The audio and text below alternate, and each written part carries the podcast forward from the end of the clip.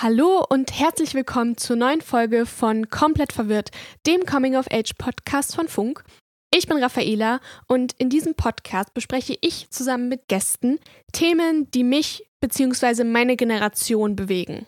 In dieser Folge geht es um das Thema Sexualität, beziehungsweise ich habe mir letztens die Fragen gestellt, ob wir denn nicht mittlerweile in einer Generation und in einer Gesellschaft leben, wo man sich nicht mehr outen braucht, weil die eigene sexuelle Orientierung ja eigentlich egal ist und Privatsache. Und ob es dennoch Situationen gibt, wo homosexuell bzw. queer sein mit Unverständnis begegnet wird und wie man damit eigentlich umgeht. Bei diesen Fragen bin ich einfach komplett verwirrt. Und genau deshalb habe ich mir wie immer einen Gast dazu geholt. Das ist dieses Mal die liebe Rosa. Rosa ist 24 und betreibt für Funk den Koch-Channel Rosa kocht grün auf Instagram. Ich habe Rosa gefragt, ob sie diese Folge mit mir über das Thema sprechen möchte, denn sie ist lesbisch und sie hat genau mit solchen Themen auch super viele Erfahrungen gemacht. Und deshalb bin ich auch unglaublich dankbar, dass sie jetzt hier ist und wir zusammen über dieses Thema quatschen können. Vielen Dank, Rosa, dass du dabei bist. Ja, danke. Ich finde es übrigens voll cool, weil dein Vorname ist quasi mein Nachname. Echt? Ja, ich heiße Roja mit Nachnamen. Cool. Das finde ich voll cool. Ähm, Lustig. Aber wir sind ja jetzt heute ähm, da, um in dieser Folge über das Thema Sexualität zu reden. Denn Rosa, du bist ja jetzt nicht hetero. Das heißt, du hattest wahrscheinlich eine andere Erfahrung, wie deine Sexualität auch in der Allgemeinheit wahrgenommen wurde als zum Beispiel meine ganzen Hetero-Freunde. Ähm, du bist nämlich lesbisch. Genau, genau. Ja.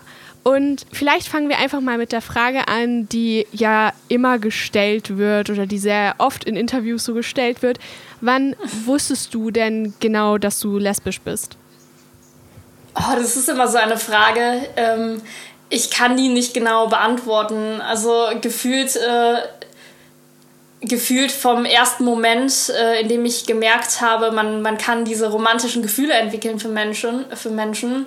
Ähm, ich habe mich nie angezogen gefühlt zu Männern. Ähm, und das, also bei mir hat die Sexualität schon sehr früh angefangen. Meine erste Freundin hatte ich mit äh, Ende, Ende des zwölften Lebensjahres. Also sehr, sehr früh. Auf jeden Fall früher als ich. Hatte, ich.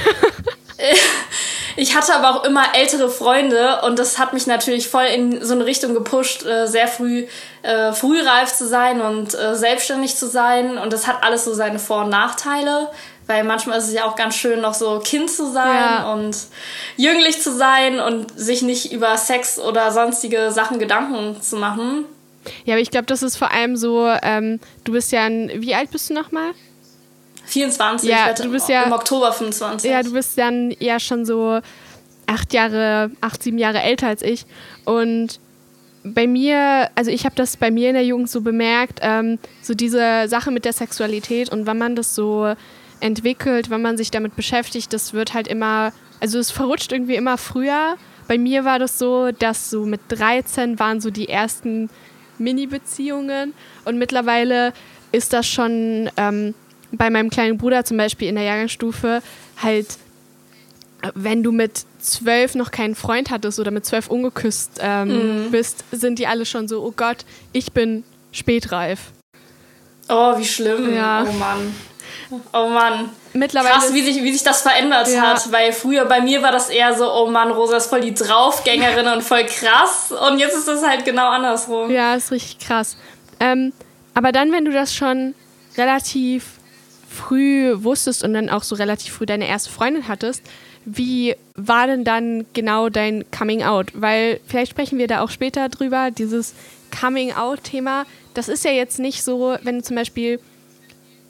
Also, es ist ja normal noch immer, dass jeder hetero ist. Davon wird ausgegangen bei jedem Kind. Bei, ich glaube, jetzt verschiebt sich das ein bisschen bei meiner Generation, dass es halt wieder viel toleranter ist als zum Beispiel bei meinen Eltern.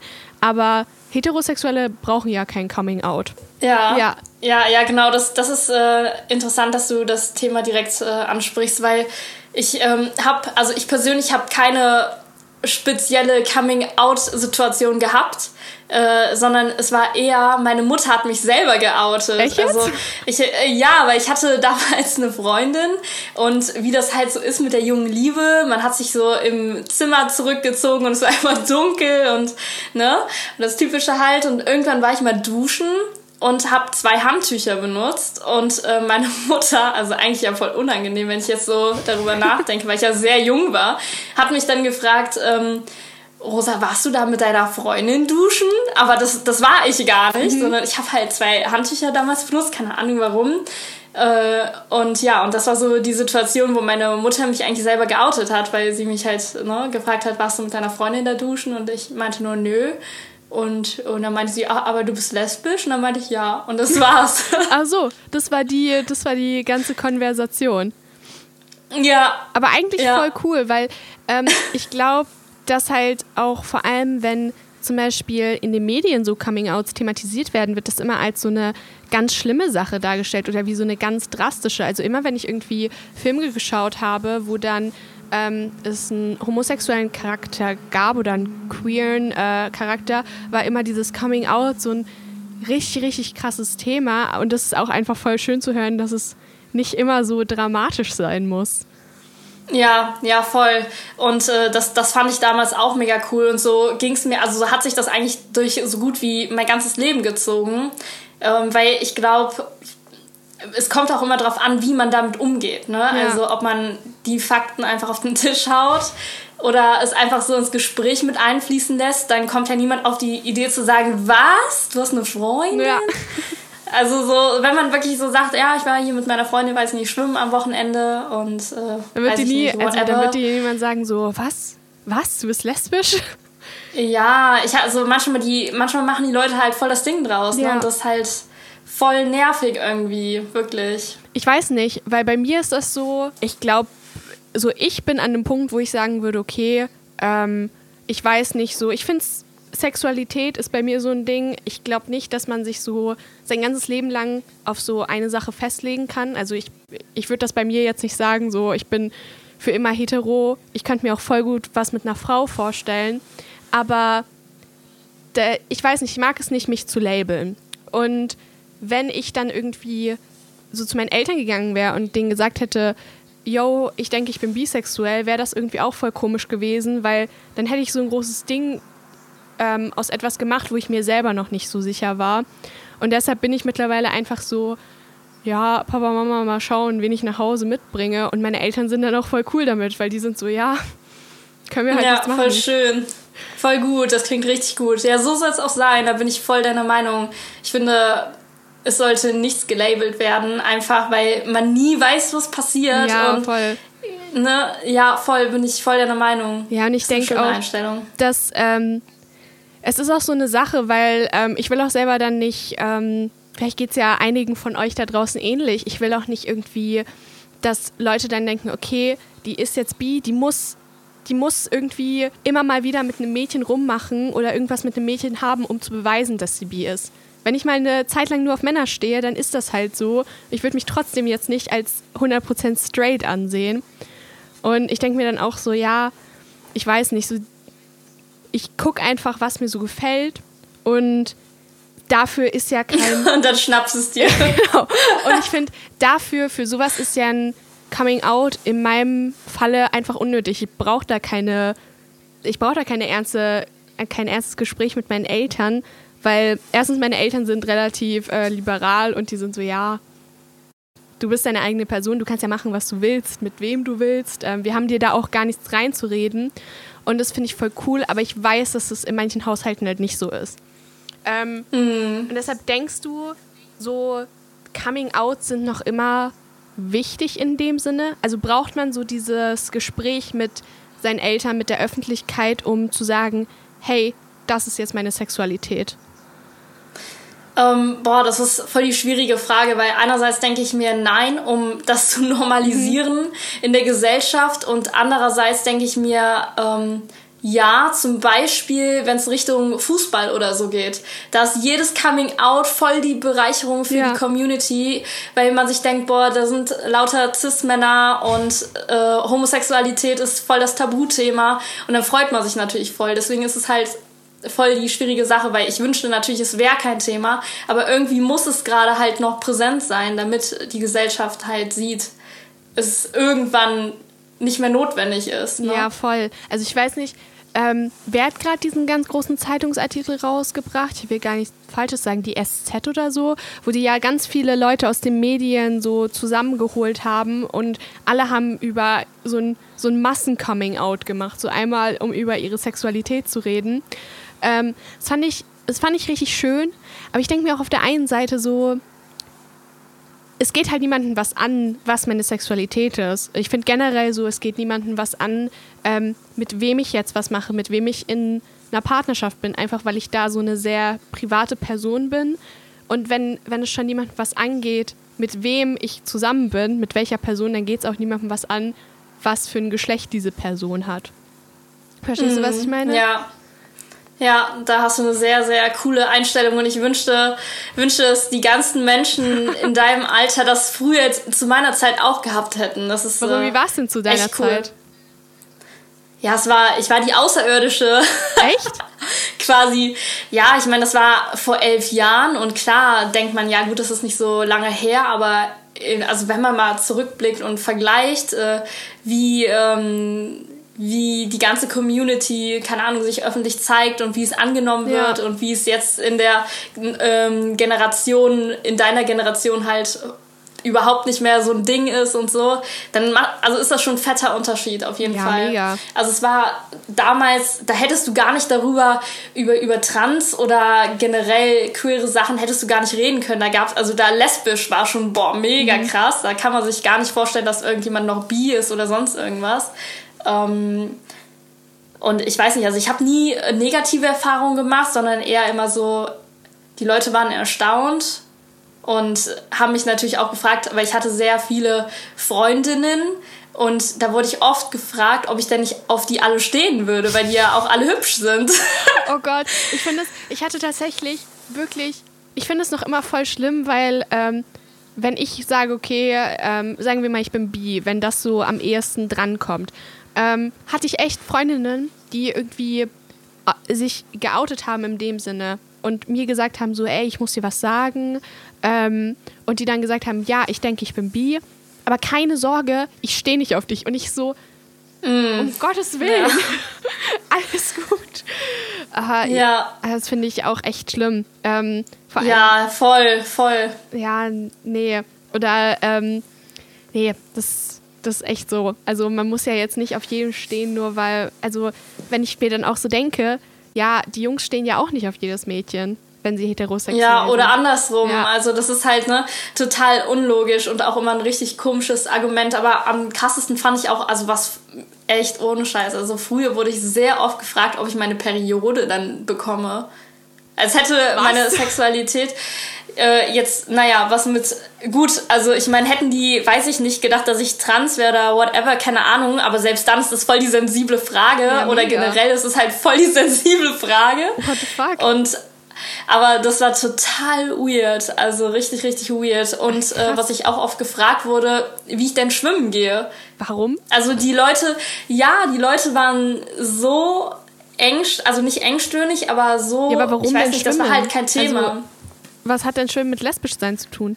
Also ich hatte, ich war sehr maskulin damals in meiner Jugend. Ich hatte kurze Haare und habe äh, lockere Klamotten getragen und viele haben gedacht, ich wäre ein Junge und dann war das natürlich so voll das Thema. Aber es ist generell, also nachdem ich dann auf, früher hieß es noch Homo-Treffen, das gab es in meiner Jugend, ich weiß nicht, ob es das heute auch noch Was? gibt. Ja, das hatte man früher. Das war so ein Szenetreffen und ähm, das gab es dann ab und zu in größeren Städten und dann hat man sich an irgendwelchen, weiß ich nicht, äh, am Hauptbahnhof oder so getroffen. Was? Und es war, ja, das war auch nie so mein Ding, aber das ist halt sowas wie ein CSD gewesen im mhm. Mini, ne? Sowas so ja, zum Beispiel. Ja. Und da hat man sich dann ausgetauscht und das war halt damals auch voll wichtig, weil, keine Ahnung, da hatten wir noch Schüler-VZ, da war nicht alles so, ging nicht alles so viral und ja. äh, jeder war direkt connected. Und dann, wenn man sich mal ausgetauscht hat, dann ist es eine sehr, sehr äh, häufig gestellte Frage gewesen. Also ich weiß auch nicht, die.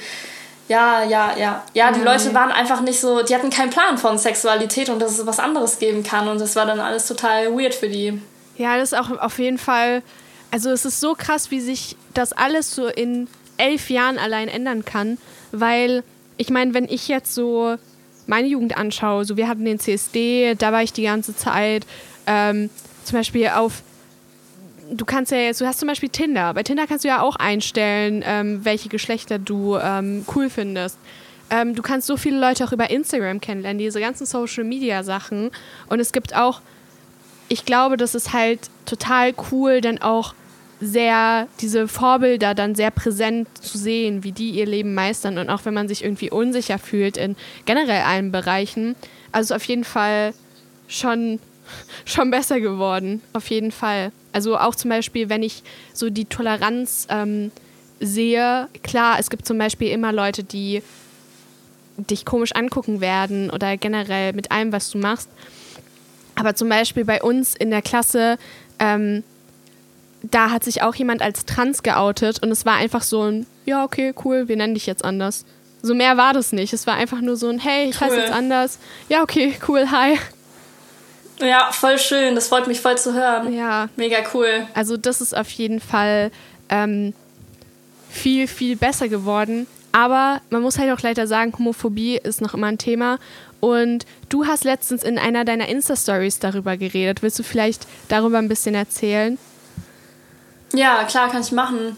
Ja, also ich hatte nie Probleme, bis, ähm, bis ich quasi in die Arbeitswelt gekommen bin. Also ich war sehr krass in meinem Safe Space äh, ähm, um, umgeben, in einer Bubble umgeben, weil weder auf meiner Schule noch in meiner Familie gab es Probleme. Aber irgendwann bin ich dann umgezogen und äh, bin in einer Schokoladenfabrik gelandet. Und äh, ja, genau so Umpa Lumpa mäßig. Ähm, und auf jeden Fall sollte ich nach zwei Wochen die Teamleitung dort übernehmen und äh, das ging recht schnell alles und klar, das ist halt mega krass so, weil ich bin da neu reingekommen und auf einmal so eine 20-Jährige da die Teamleitung übernehmen, ja, da habe ich die ganzen ja, klar, auf jeden Fall voll cool. Die wollten mich natürlich voll ins kalte Wasser schmeißen, weil die haben gesehen, gut, da ist irgendwie Potenzial und jetzt probieren wir mal. Aber es war natürlich auch hart für die anderen, weil die seit Jahren dort gearbeitet haben, und auf einmal kommt da so eine, so eine Kleine um die Ecke, die ganz neu ist und sagt dir, wo es lang geht. Und dann war da halt eine Mutter mit ihrer Tochter und die haben da auch seit Jahren schon gearbeitet.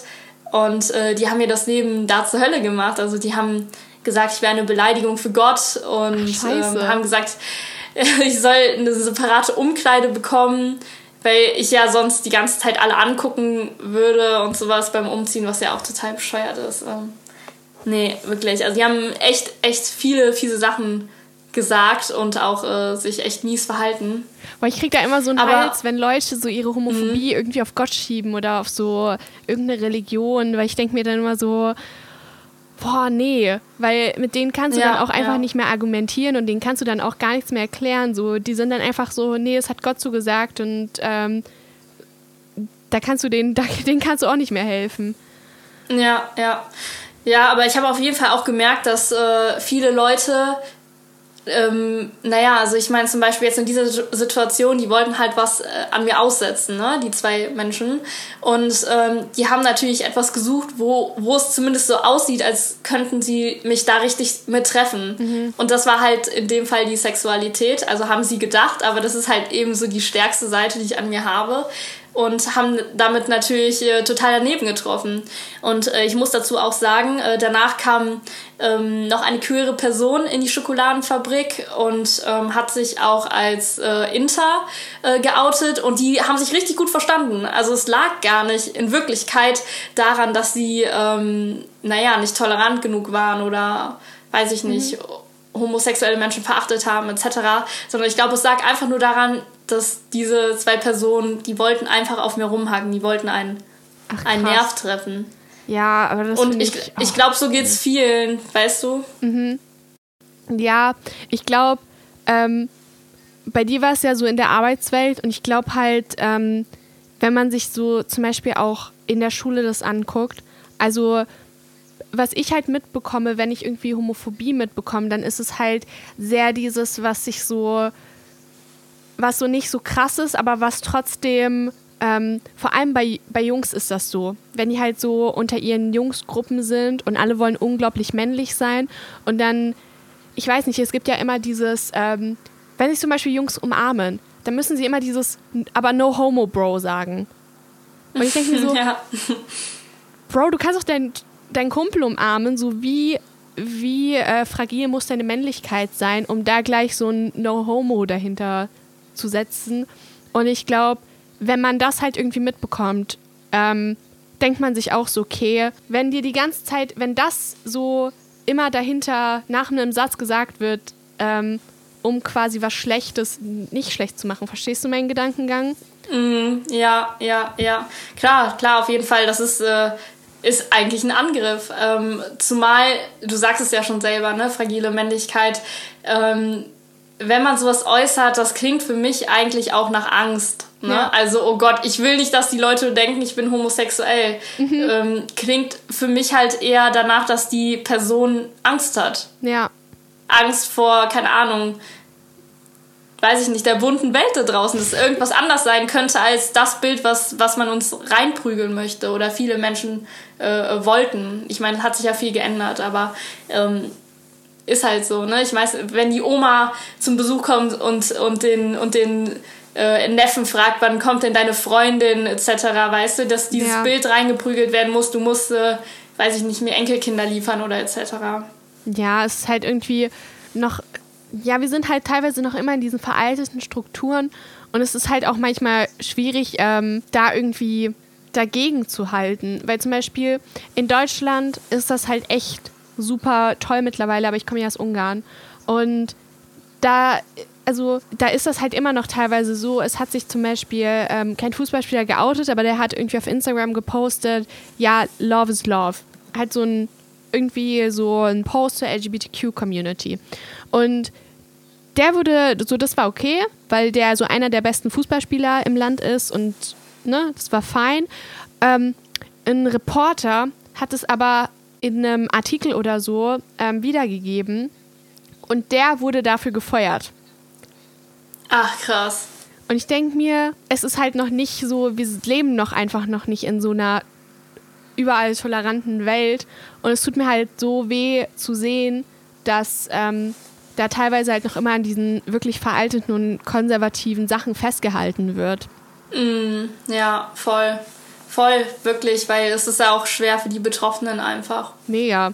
Also ich glaube, so da, wenn wir jetzt wieder auf dieses Coming Out zurückkommen, wo man sagt, okay, es geht niemandem halt was an, wen ich liebe und was ich mit was für einer Person auch immer mache. Ähm, aber es gibt halt noch immer Leute, die noch immer unterdrückt werden und die noch immer darunter leiden. Und ich glaube, genau deswegen ist es halt so wichtig, auch darüber zu sprechen. Ähm, mm. Aber denkst du denn, es gibt irgendwie einen richtigen Zeitpunkt, um sich zu outen?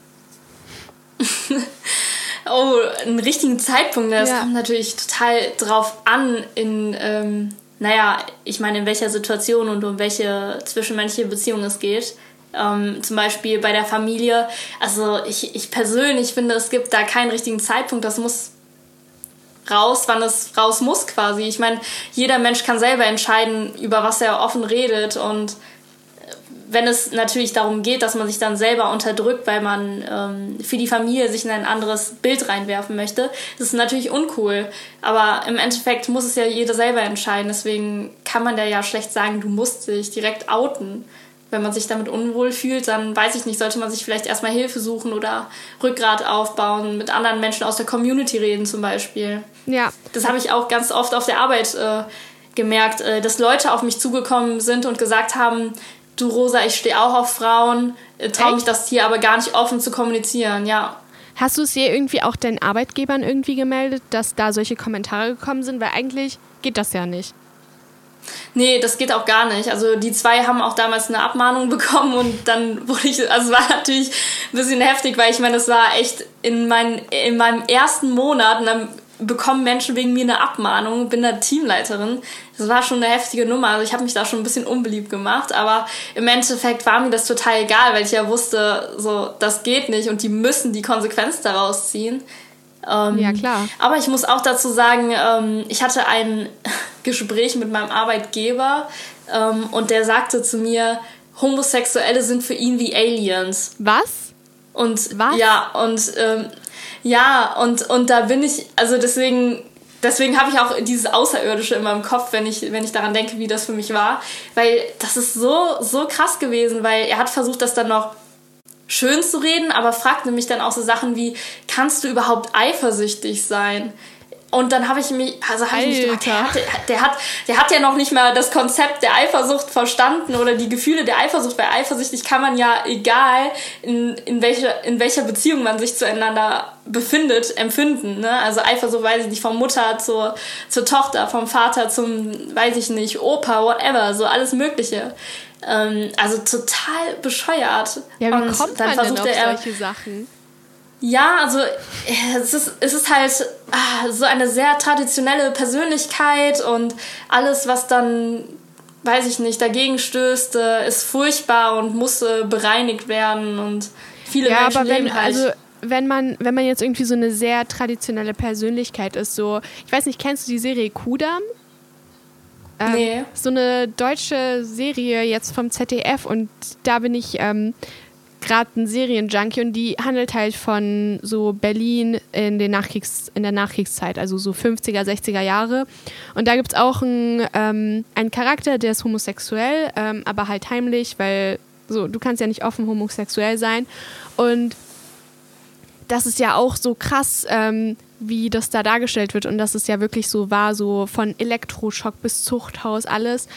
Aber ich meine, so, wir leben ja nicht mehr in der Zeit. Und selbst damals war es mhm. einfach so, wurde es wie eine Krankheit aufgenommen. Und hat, mhm. man hat das halt versucht irgendwie zu behandeln, weil man das nicht verstanden hat. Aber so solche Sachen wie, kannst du überhaupt Eifersucht empfinden, das ist ja, das ist ja wirklich so krank. Komplett, ja, krank. Also einfach so komplett realitätsfern auch. Also wie kommt man denn? Ja, aber ich glaube, das Schlimmste war in der Situation eigentlich, dass er sagte, ähm, er kann diese Person nicht ernst nehmen das war eigentlich das Schlimmste, weil ich hatte in der Firma einen ziemlich wichtigen Job, weil es war halt die Produktentwicklung.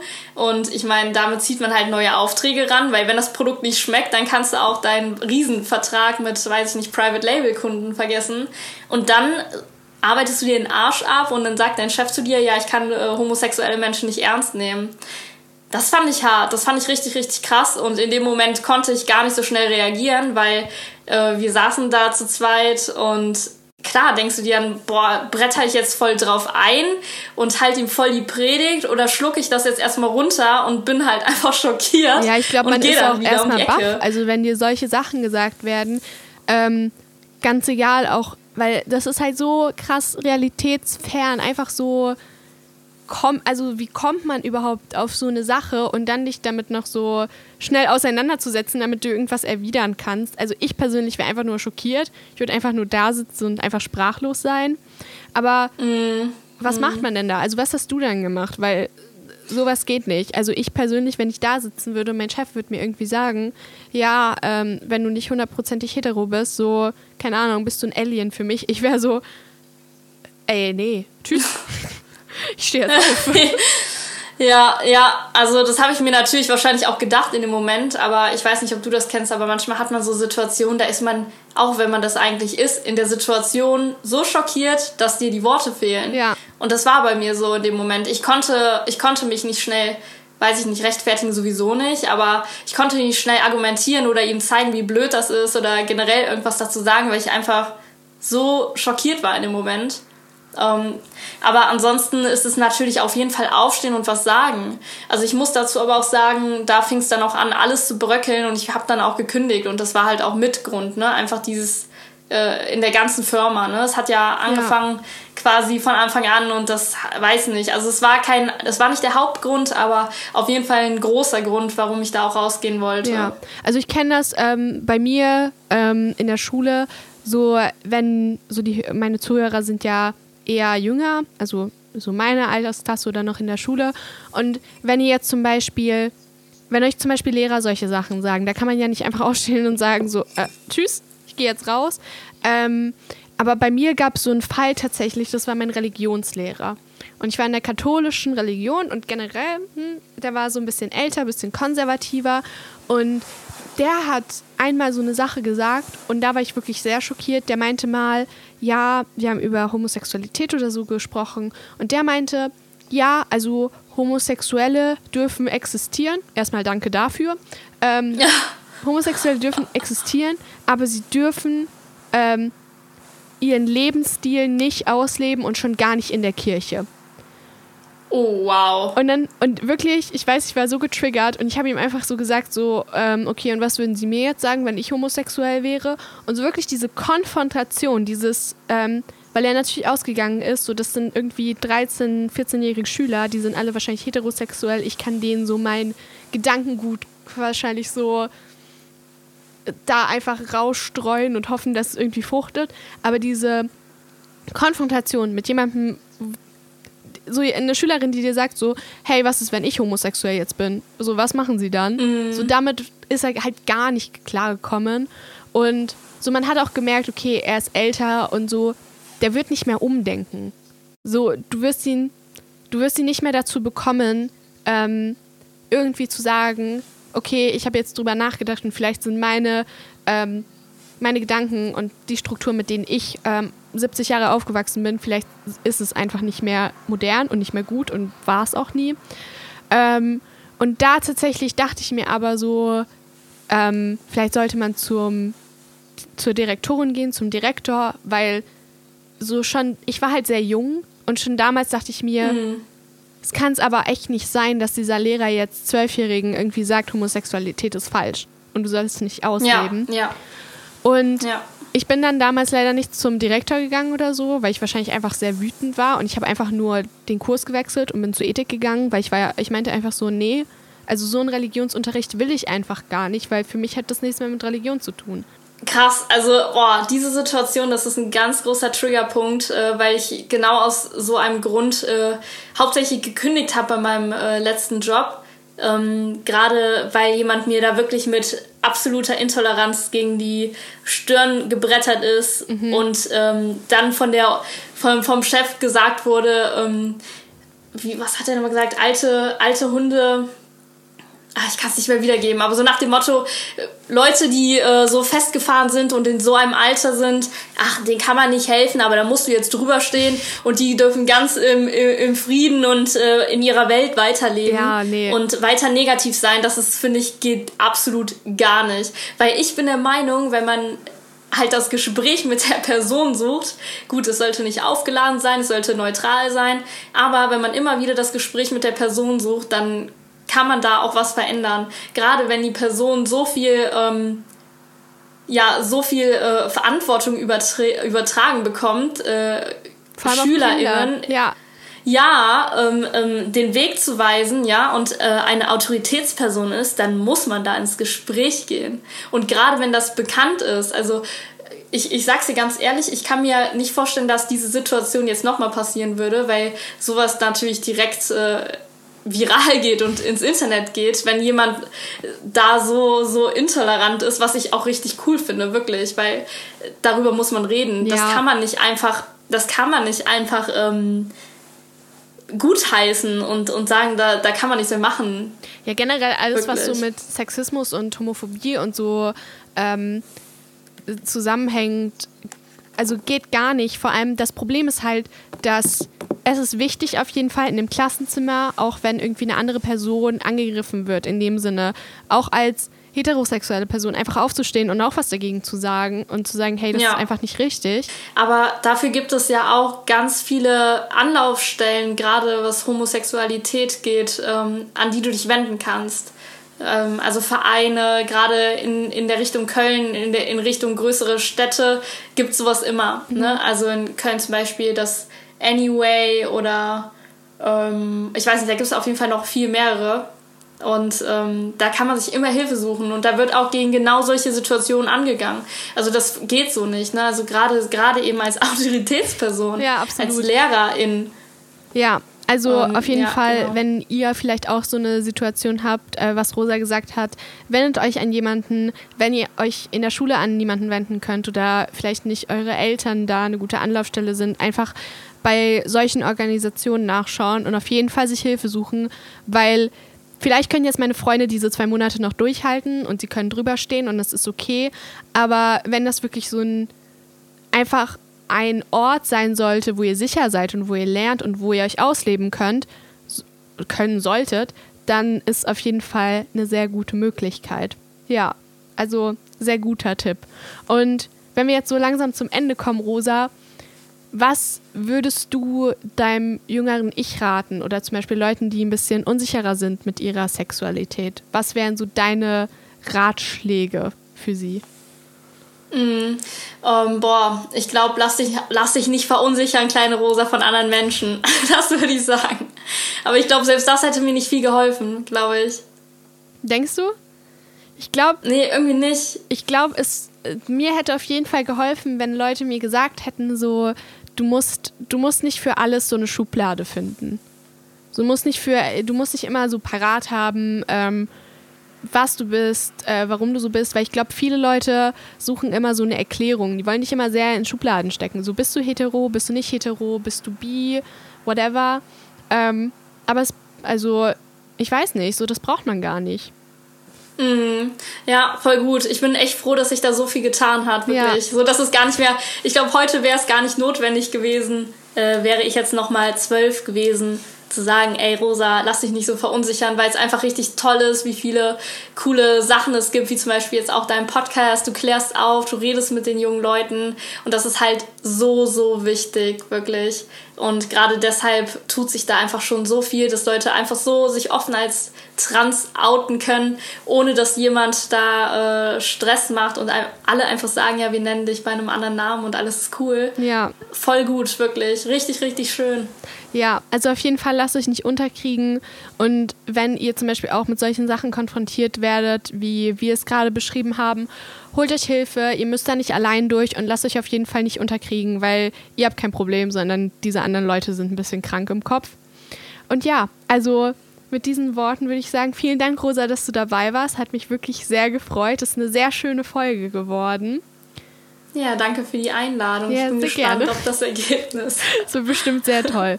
Und falls ihr noch irgendwelche Fragen habt, falls ihr noch eure Erfahrungen mit mir teilen wollt, dann könnt ihr mich auf Instagram unter komplettverwirrtpodcast erreichen. Und dann würde ich sagen, hören wir uns wieder in zwei Wochen, wenn es heißt, ich bin mal wieder komplett verwirrt. Macht's gut und haut rein. Ciao, ciao. Das war ein Podcast von Funk, von der ARD und ZDF.